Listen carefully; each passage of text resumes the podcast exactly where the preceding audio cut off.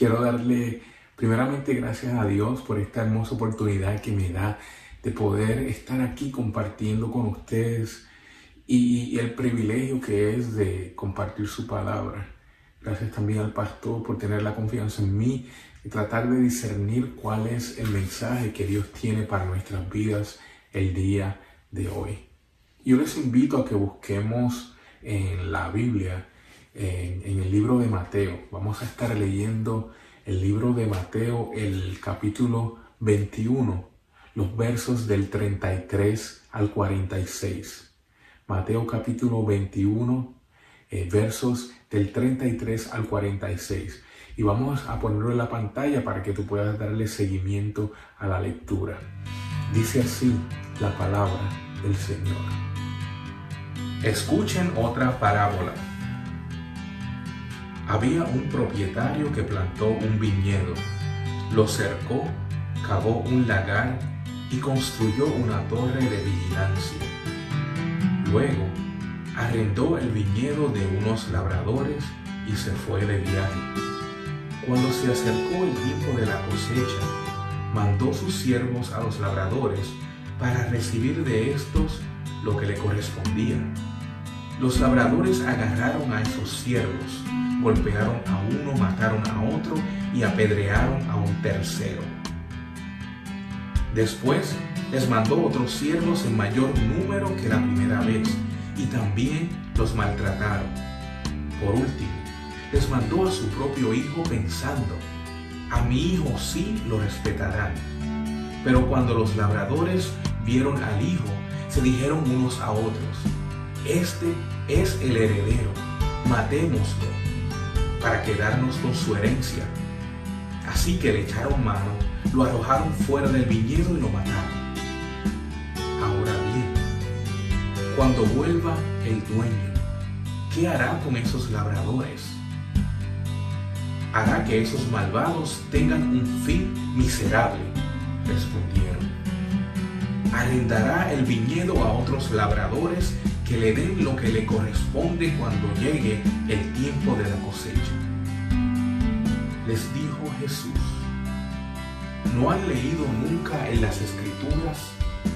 La piedra que desecharon los constructores ha llegado a ser la piedra angular. Esto es obra del Señor y nos deja maravillados. Por eso les digo que el reino de Dios se les quitará a ustedes y se les entregará a un pueblo que produzca los frutos del reino. El que caiga sobre esta piedra quedará despedazado, y si ella cae sobre alguien, lo hará polvo. Cuando los jefes de los sacerdotes y los fariseos oyeron las parábolas de Jesús, se dieron cuenta de que hablaba de ellos. Buscaban la manera de arrestarlo, pero temían a la gente porque ésta lo consideraba un profeta. Palabra de Dios para el pueblo de Dios. Oremos. Dios de amor, Dios de infinita misericordia, gracias por tu palabra. Gracias porque nos permites estudiarla y nos permites ser guiados por, por tu espíritu para discernir el mensaje que tienes para nuestra vida. Yo te pido que tu Santo Espíritu nos permita hoy abrir nuestra mente y nuestro corazón para entenderlo. Señor, yo te pido que tú toques mis labios y que toda palabra que, que brote de mi boca sea dirigida por ti. Que tu Santo Espíritu guíe mis pensamientos para que tu mensaje sea revelado a nuestra vida nombre de Jesús. La parábola que acabamos de leer es una parábola que se encuentra no solamente en el Evangelio de Mateo, sino que la podemos encontrar en, el Marcos y en Lucas. Es una serie, es, parte de una serie de tres parábolas en la que Jesús está hablando acerca de eh, el reino de Dios y le está respondiendo a los líderes religiosos que están cuestionando su autoridad los líderes que están preguntando con qué autoridad Jesús hace las cosas que él hace. Eh, Y Jesús primeramente responde, ¿verdad? Eh, eh, con la primera parábola de los dos jóvenes al que el papá los envía a hacer ciertas tareas y uno de ellos le dice que, que no las va a hacer, pero termina haciéndolas. Y el segundo le dice al papá, sí, sí, sí, sí, las voy a hacer, pero termina pues no haciéndole caso a su papá. La tercera parábola es la parábola del padre también que le está organizando un banquete a su hijo, un banquete de bodas y la parábola del día de hoy, que es la parábola que habla de un dueño de unas tierras, eh, de un viñedo, que que le pone todo su esfuerzo, pone todos sus recursos, todo su tiempo para preparar las tierras para que puedan ser cosechadas. Y cuando llega ese momento, él decide rentarlas a otras personas, no trabajarlas él, y le permite a estas personas que se queden en esa tierra, que la trabajen, que las cosechen, que puedan comer del fruto que ellas dan, con el acuerdo de que estas personas van a compartir parte de ese fruto con el dueño. Y este hombre se va, les deja las tierras listas, con su cerca, con el agua, con una torre para que puedan vigilar, en fin, preparadas, listas para ser trabajadas. Pasa el tiempo y este hombre, pues llega el tiempo de la cosecha y este hombre envía a tres de sus siervos a hablar con los trabajadores, pues para recibir su parte. Pero resulta que estos trabajadores no tenían ninguna intención de, de cumplir con el acuerdo, no tenían la intención de de honrar aquello que ellos habían acordado con el dueño de la tierra. Y lo que hacen es que ellos agarran a estos tres siervos, los maltratan, los golpean, apedrean a uno y terminan matando a uno de ellos. La noticia llega al dueño de la tierra y el dueño de la tierra decide hacer algo. Así que envía a un grupo de siervos aún más grande, más siervos. Y no sabemos en realidad por qué lo hizo, no sabemos si era para demostrar eh, que, tenían fuerza, quizás para intimidarlos o no. La verdad es que no sabemos, estoy especulando. Pero lo que sí sabemos es que estos trabajadores eh, lo que hicieron fue que respondieron con más violencia. Y dice que, que tomaron a todos estos siervos y de la misma manera los maltrataron. Los maltrataron y no cumplieron con el acuerdo. Entonces el dueño de las tierras hace algo interesante. Él no se da por vencido. Él, al contrario, decide una alternativa muy interesante. Piensa que si él envía a su hijo a hablar con estas personas, quizás estos hombres, estos trabajadores van a respetarlo porque es el hijo de él. Mas sin embargo, la historia lo que nos dice es que estos hombres actuaron totalmente opuesto a como el dueño de las tierras pensó que iban a reaccionar. Porque estos hombres lo que pensaron fue, un momento, este es el heredero.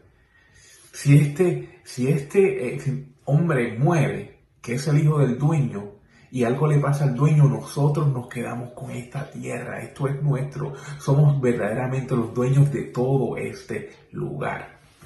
Y eso es efectivamente lo que hacen. Ellos toman al hijo del dueño, lo sacan fuera de la viña y lo matan. Actúan con una violencia, con, con un, no, tomando en cuenta en realidad la, la, vida de otro ser humano, simplemente porque ellos quieren quedarse con la viña, están pensando en sí, están actuando con orgullo, con avaricia y se han convertido en unos asesinos. Entonces hemos visto cómo, cómo su corazón se ha ido endureciendo hasta el punto de que la vida de otro ser humano no tiene valor, solamente las cosas materiales. Y es en este momento de la historia que Jesús hace algo que él le gusta hacer eh, y que hace eh, regularmente cuando él está compartiendo sus historias. Es que se detiene y hace una pregunta. Y él le pregunta a estos eh, líderes religiosos que le estaban escuchando, ¿Cuál sería la reacción del dueño de la tierra cuando él regrese y, se, y se encuentre con estos trabajadores? ¿Qué va a hacer el dueño de la tierra, este señor, una vez él vaya a encontrarse con estos trabajadores que no respetaron a sus siervos, que, que, asesinaron a su hijo y que quieren quitarle todo lo que a él le pertenece. ¿Cuál va a ser su reacción? Y los líderes religiosos responden rápidamente y la verdad es que respondieron correctamente porque le dicen que este señor va a hacer que estos trabajadores tengan una vida miserable. Y no solamente van a tener una vida miserable, sino que les va a quitar toda la tierra, todo lo que les ha permitido hasta este momento, se los va a quitar y se los va a dar a otras personas que sean responsables, que puedan cultivar la tierra y que le den a él lo que a él le pertenece. Yo me puse a pensar esta semana en, esta, en esta parábola, en esta historia. Y cuando llegué a este punto, yo me puse a, meditar y vino a mi mente que es posible que a estos hombres, a estos líderes religiosos, se les hizo muy fácil hacer un juicio tan fuerte en contra de los trabajadores porque ellos nunca se vieron o se identificaron con estos trabajadores malvados. Al contrario, pienso que estos líderes religiosos se vieron a sí mismos como los dueños de las tierras, como los dueños de la viña, que ellos mismos se vieron como aquellos que tenían toda la autoridad, que tenían el poder, que tenían el control. Se vieron ellos como, como las personas que pueden decirle a otros qué hacer, porque todos les pertenece. Y desde esa perspectiva se les hizo muy fácil decir no a ellos que se les condene, a ellos que se les juzgue. Yo fui el que corría el riesgo, yo hice la inversión inicial, yo puse el capital. Y si esto sale mal, el que salgo perdiendo soy yo. Por lo tanto, todos ellos merecen ser juzgados. Yo no soy como ellos. Y créanme, yo no estoy justificando el comportamiento de los trabajadores porque definitivamente ellos merecían tener unas consecuencias serias por la manera en que ellos habían actuado. Pero lo que no se habían dado cuenta los líderes religiosos es que al juzgar de esa manera a esos trabajadores se estaban incriminando a ellos mismos, se estaban juzgando a ellos mismos, porque ellos desde otra perspectiva estaban actuando igual que como habían actuado estos trabajadores, pensando en sí mismos, dejándose llevar por su orgullo, tomando las cosas que no les pertenecían y asumiendo un rol, un papel que no les correspondía, que solo le pertenece al dueño de las tierras. Como siempre Jesús nos sorprende a todos. Y le da un giro interesante a toda esta historia. Y la voltea, como decimos en Puerto Rico, patas arriba. Y lo hace cuando cita el Salmo número 118. Ese salmo que, que, que nos habla de que esa piedra esa piedra que fue desechada, esa piedra que fue echada a un lado, que ya no se considera o que se consideró inservible por los constructores llegó a ser y se ha convertido en esa piedra que se llama la piedra angular, que es la piedra esencial de esa construcción, que hace que permanezca unida, que, haga, que hace que esa construcción permanezca estable y que perdure a través de los tiempos. Y los líderes religiosos se dan cuenta de que Jesús, al mencionar este salmo, estaba haciendo referencia a él. Y es precisamente en ese momento que los líderes religiosos se dan cuenta de lo que estaba sucediendo en ese momento. De que el juicio que ellos habían dado no era para los trabajadores, que era un juicio para ellos mismos. Porque la piedra que ellos estaban rechazando, la piedra que ellos consideraban inservible, no era sino que este hombre a quien ellos estaban juzgando, este hombre a quienes ellos estaban rechazando, este Jesús a quien ellos estaban cuestionando y cuestionando su autoridad, la piedra angular, el heredero, el hijo del dueño de toda la tierra, de todo lo que existe. Y yo me imagino cómo se habrán sentido en ese momento estos líderes religiosos que de estar pensando que, que a ellos se, les estaba comparando con los dueños de una hacienda, de una viña, ahora resulta que no, que se les está comparando con aquellos a quienes se les había dado la oportunidad de cosechar, de trabajar en esta viña, de trabajar en este reino de Dios mas sin embargo no habían podido cumplir con esa responsabilidad y que, y que por el mismo juicio que ellos habían dado, esa viña se les iba a quitar y se les iba a dar a otras personas, a un pueblo.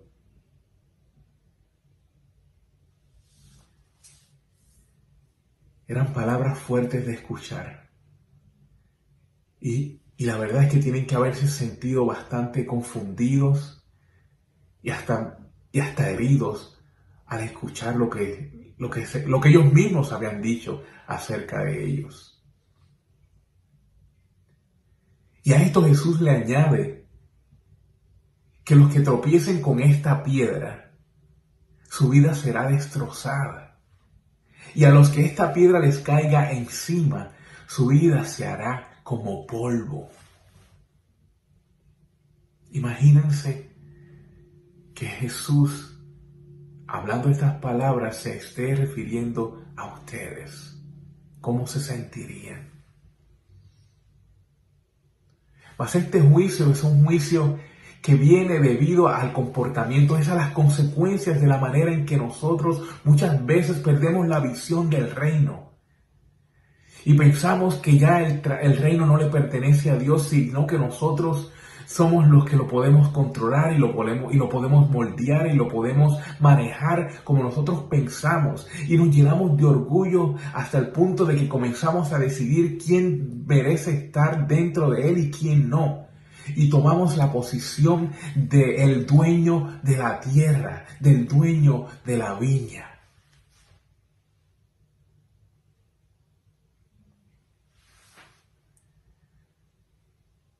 Y tenemos que tener mucho cuidado.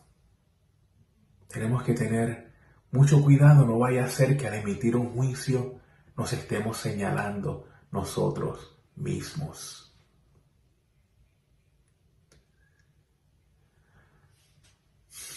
Jesús,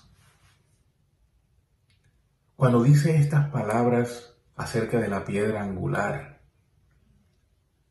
está hablando de esas personas para quienes su orgullo, para quienes tener poder, para quienes tener influencia y tener el control es lo más importante.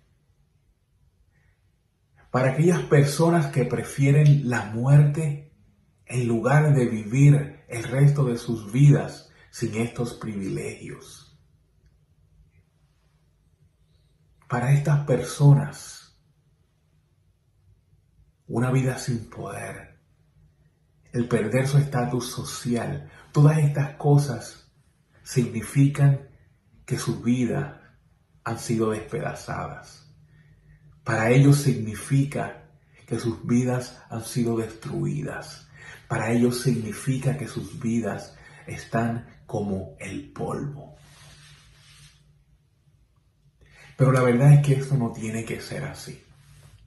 No tiene que ser así si nosotros aprendemos de lo que ha sucedido con otras personas. Y si ponemos nuestra mirada y respondemos y, seguimos el ejemplo que Jesús nos ha dado a través de todo su ministerio. Un ministerio que se enfocó en servir. Un ministerio que se enfocó en dar su vida de manera de sacrificio por otras personas. Una vida que se enfocó en dar fruto de justicia, que era precisamente lo que el dueño de la viña esperaba de sus trabajadores. Que la, que la cultivaran para que diera fruto de justicia. Eso lo podemos ver claramente si nosotros vamos al libro de Isaías, que es otra de las lecturas que está incluida eh, para el día de hoy en el leccionario. Isaías capítulo 1, los versos del 1 al 7. Y específicamente en el verso número 7, Isaías nos dice, porque Isaías nos está contando una historia paralela también acerca de, una, de un dueño de una viña, eh, que no da fruto bueno, que sigue dando fruto amargo y que el dueño de la viña entonces la deja para que se eche a perder. Pero nos dice bien claramente en el verso 7 de que el fruto que el dueño de la viña estaba esperando era un fruto de justicia. Y es lo que Jesús también espera de nosotros hoy, y es lo que Jesús quiere que hagamos. No solamente responder como han hecho muchos otros y decir, sí, Jesús, aquí estoy, estoy dispuesto a servirte, pero sino que lo hagamos siempre dirigidos por el ejemplo que Él ha marcado y que nos ha dejado para que sigamos. Y que nuestra mente siempre esté dirigida por el Espíritu Santo para que no comencemos a obrar de acuerdo a nuestro orgullo, de acuerdo a nuestro propio sentir. Y que actuemos siempre para que nuestra vida dé fruto de justicia. Y que abramos nuestra mente, nuestros brazos, nuestra vida y a otras personas para que ellos también puedan pertenecer a este reino. ¿Y qué significa dar frutos de justicia? Isaías en el capítulo 1, el verso 17 también nos habla claramente de lo que esto significa y lo define como, como vivir una vida en contra de la opresión, de abogar por el huérfano y defender a la viuda. Y qué mucho queda por hacer porque en el día de hoy los huérfanos modernos los podemos ver en el borde, los niños que están siendo puestos en jaulas separados de sus padres. Porque en el día de hoy podemos ver las, las viudas modernas, las mujeres que son explotadas sexualmente, las mujeres que son abandonadas, las mujeres que son maltratadas. Y así podemos ver muchísimas personas más que merecen y que no han podido disfrutar de ese fruto de justicia que todavía están esperando. En el mundo muchísima gente tiene muy poco para satisfacer su hambre, mientras hay unos pocos que tienen demasiado, que aún necesitarían dos, tres, cuatro, cinco vidas para utilizar tan siquiera una pequeña parte de todo lo que tienen. Y no tenemos que ir muy lejos. Tenemos las injusticias en el patio de nuestra casa. Los inmigrantes que llegan a este país en busca de nuevas oportunidades. De tratar de darle lo mejor a sus hijos, a sus familias, pero son recibidos con discriminación. Son recibidos echándolos a un lado, empujándolos hacia los márgenes de la sociedad. Son recibidos con discrimen con prejuicios, poniéndoles unas, unos, unos nombres, encajonándolos en unas áreas, llamándoles de muchas cosas que la verdad es que no son ciertas, que vienen a vivir de los servicios que ofrece el gobierno. Cuando sabemos que la gran mayoría la gran mayoría de las personas que vienen aquí, que emigran a este país, lo hacen buscando una nueva oportunidad y se esfuerzan, trabajan para alcanzar ese sueño. Pero también podemos ver más cerca. Podemos ver a nuestra iglesia.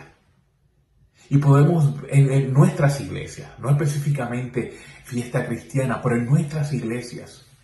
Y podemos ver como en muchas de nuestras iglesias se ha tomado el papel que solo le toca al dueño de la viña, a Dios, y hemos decidido y hemos puesto unas reglas para determinar quién entra y quién no, quién es invitado a la mesa y quién no merece ni tan siquiera recibir y comer de las migajas que caen de ellas. Y aún más, algunas de nuestras iglesias si han puesto sillas alrededor de la mesa y han permitido que otras personas se sienten a la mesa. Pero en realidad estas personas nunca se han sentido que pertenecen en esta mesa. Y nunca han podido experimentar de manera real y verdadera el amor incondicional que Dios nos ofrece a cada uno de nosotros. Porque una de las cosas que también Isaías, hace claro en ese capítulo 5 es que el dueño de la viña es un hombre amigable, es un hombre amoroso. De hecho, lo llama un amigo. El dueño de la viña es nuestro amigo y quiere lo mejor para todos nosotros.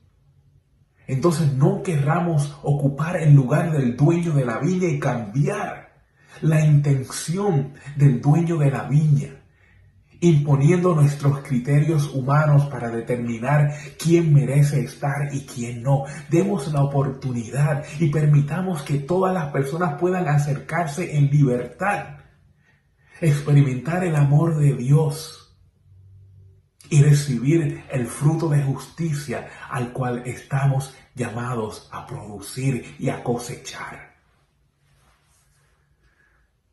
Gloria a Dios. En este día, Dios nos está dando la oportunidad y nos está nuevamente haciendo un llamado para que aprovechemos el momento que Dios nos da la oportunidad que Dios nos da de ser trabajadores en su reino, de cosechar la viña, que aprendamos de los errores del pasado y que de ahora en adelante nosotros digamos, sí Jesús, he decidido por ti, yo quiero vivir para ti, yo quiero ser cada vez más como tú y vivir esta vida de una manera que verdaderamente represente la ética del reino de Dios un reino de amor, un reino de inclusividad, un reino de misericordia, un reino de justicia. Es mi oración en este día para ti y para mí, que tú puedas sí responder de manera afirmativa al llamado de Dios para tu vida y que te dejes guiar por lo que Jesús hizo y continúa haciendo en nuestras vidas. Amén y amén.